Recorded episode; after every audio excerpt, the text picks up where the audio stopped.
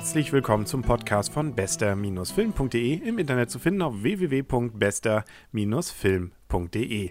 Mein Name ist Henrik Rasemann und ich bin mal wieder ganz, ganz allein im Kino gewesen.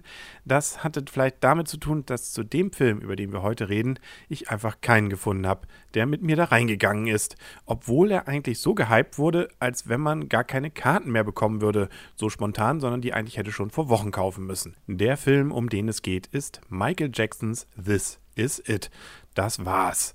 Das ist vielleicht auch symptomatisch für das, was ja mit Michael Jackson dann auch passiert ist, doch der Reihe nach. Natürlich ist This Is It kein echter Spielfilm und erst recht war, glaube ich, niemals dafür gedacht, ins Kino zu kommen. Es ist eine Dokumentation und zwar von den Proben zu den Comeback-Konzerten von Michael Jackson. Davon waren ja nahezu 50, glaube ich, geplant, wenn nicht sogar genau 50, in London.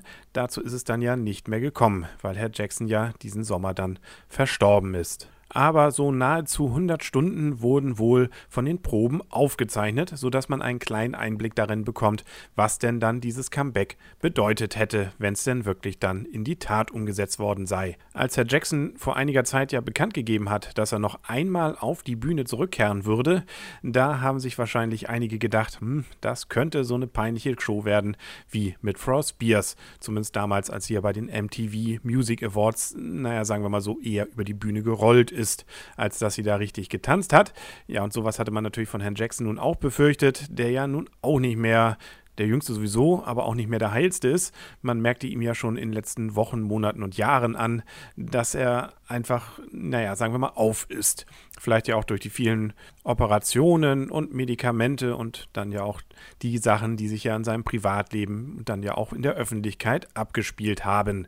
Umso überraschender ist es dann, wenn man jetzt diese Aufzeichnungen sieht von diesen Proben, dass er da noch relativ quietschlebendig aussieht. Er tanzt fast so wie früher und wirkte auch ansonsten relativ frisch. Es gab so ein paar Szenen, wo er sich darüber beklagt, dass die Musik jetzt zu laut war im Ohr, wo er dann sagte, ja, das fühlte sich an, als wenn da ihm jemand gerade die Faust reinstecken würde. Oder auch, wo er so ein bisschen zittrig dann auf der Schwebebühne stand. Aber der Rest sieht eigentlich relativ gut aus. Das war also bei Weitem kein Stehtanz, sondern wirklich, er ist da so über die Bühne rübergewirbelt und hat wohl auch wirklich live gesungen. Also mehr als I love you konnte er wohl noch sagen. Also die Erkenntnis von diesem Film ist vor allem, dass man merkt, na, das wäre tatsächlich wohl eine coole Show geworden da in London, was mir jetzt relativ egal ist, weil ich hatte keine Karten und die Sachen waren ja schon lange ausverkauft. Ich kenne zwar jemanden, der hatte zwei Karten und hat sich natürlich entsprechend in Trauer geärgert, dass das Ganze dann nichts mehr wurde. Der hätte dann sicherlich was richtig Nettes gesehen.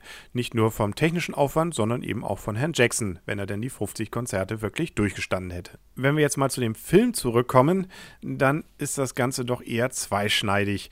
Also man kann das gut gucken. Das sind so knapp anderthalb, ne, ein bisschen mehr als anderthalb Stunden, 100, über 100 Minuten waren es, glaube ich, die man dann dort mehr oder weniger ein großes Musikvideo sieht, eben aus diesem Zusammenschnitt der Aufzeichnungen von diesen Proben und ab und an mal ein paar Worte, die dann auch fallen, insbesondere von Leuten, die dabei waren, aber nichts wirklich Kritisches oder auch überhaupt Inhaltsfüllendes, sondern irgendwie fanden sie alle nur Michael Jackson toll oder liebten ihn und liebten ihn schon immer. Das ist eigentlich das, was alle sagen.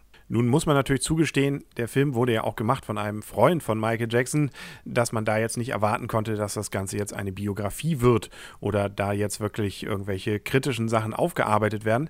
Dennoch hätte ich mir gewünscht, zumindest ein paar Hintergründe. Es muss ja nicht gleich alles kritisch sein und muss ja nicht gleich gegen Michael Jackson gehen und nochmal irgendwie zeigen, dass er ein Freak war oder nicht. Aber einfach mal ein bisschen was darum, wie dann so eine Show entsteht, wie das sich entwickelt und und und, als einfach nur die entsprechenden Proben aneinander gesetzt gesetzt und äh, daraus dann, wie gesagt, das dann auch ein bisschen zu einem normalen Musikvideo zusammengeschnitten. Dazu kommen dann noch so ein paar Szenen, die ja extra dann für die Bühnenshow auch gedreht wurden. Die sind qualitativ dann natürlich auch ein bisschen besser, aber auch das reißt es jetzt eben nicht raus. Und zumindest mir ging dann irgendwann dieses I love you und God bless you und so ein bisschen auf die Nerven. So gesehen kriegte man dann doch noch einen kleinen Einblick da rein, was Michael Jackson dann vielleicht auch für ein Mensch ist, weil jede Kritik oder jeden Wunsch, den er irgendwo äußerte, und sei es eben daran, dass man bei der Musik was ändern sollte, sagt er immer zur Sicherheit am Ende nochmal I love you Ja, so kennt man ihn ja dann, aber so möchte man ja seinen Chef eigentlich nicht erleben. Es sei denn, es ist Michael Jackson. Okay, das mag man dann vielleicht noch verzeihen. Und erst recht, wenn sich dieser Chef dann regelmäßig ja beherzt ins Gemächt greift. Das sind dann auch so kleine Highlights des Films. Jetzt nicht, wie Michael Jackson sich ins Gemächt greift, aber zum Beispiel eine Probe, wo die Tänzer üben, wie man sich ins Gemächt greift.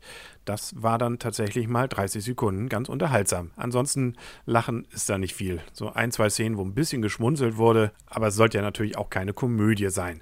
Was ich auch vermisst habe, aber gut, das ist wahrscheinlich auch einfach der Idee dahinter dem Film geschuldet, dass man gerne vielleicht noch am Ende gewusst hätte, wie es denn jetzt mit dieser ganzen Crew weitergegangen ist. Na, man kann sich es natürlich denken, die ganze Aktion wurde dann abgeblasen und die sitzen jetzt also wieder auf der Straße. Trotzdem da vielleicht nochmal so ein paar O-Töne, wäre auch ganz nett gewesen. Immerhin ist der Film nicht ganz so rührselig am Ende. Das hätte ja auch noch kommen können, dass man da jetzt also nochmal ganz auf die Tränendrüse drückt. Das zum Glück ist dann nicht passiert. Kurz gesagt, wer also die Musik von Michael Jackson mag und insbesondere so 80er, 90er aufgewachsen ist, der dürfte da durchaus sein Interesse an diesem Film haben. Die Musik bleibt gut und wird natürlich durch die Show, die da so ein bisschen angedeutet wird, durchaus gut unterstrichen.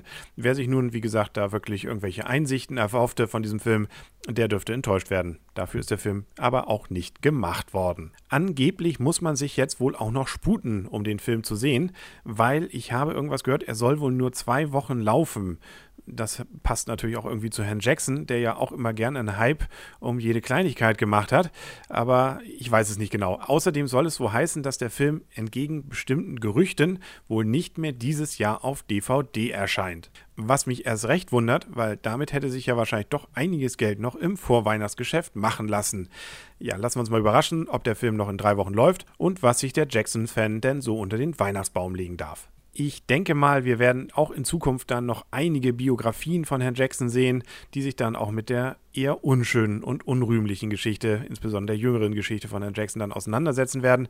Was mir allerdings aufgefallen ist, ich glaube, die Paraderolle wäre das, insbesondere für den älteren Jackson, wenn das Karl Lagerfeld spielen würde. Nämlich so ein bisschen abgemagert und so leicht eingefallene Wangenknochen, die hat der ja auch. Aber ich glaube nicht, dass sie ihn dafür gewinnen werden. So eine richtige Endwertung für den Film, die schenke ich mir fast, weil es ist eben kein Film, es ist eine Dokumentation bzw. ein großes Musikvideo. Ja, was soll man daraus machen? Entsprechend dem vermutlich vorhandenen Material ist es eben doch noch ein ordentlicher Film für Fans geworden. Und wer kein Fan ist, der macht sowieso einen weiten Bogen um diesen Film, wie eben alle anderen, mit denen ich sonst ins Kino gegangen wäre. Das war es dann auch für heute mit dem Podcast bester-film.de im Internet zu finden auf bester-film.de. Das nächste Mal spreche ich wieder mit Arne und zwar wahrscheinlich über den Film Der Informant mit Matt Damon. Freuen Sie sich drauf. Mein Name ist Henrik Rasemann und auf Wiederhören.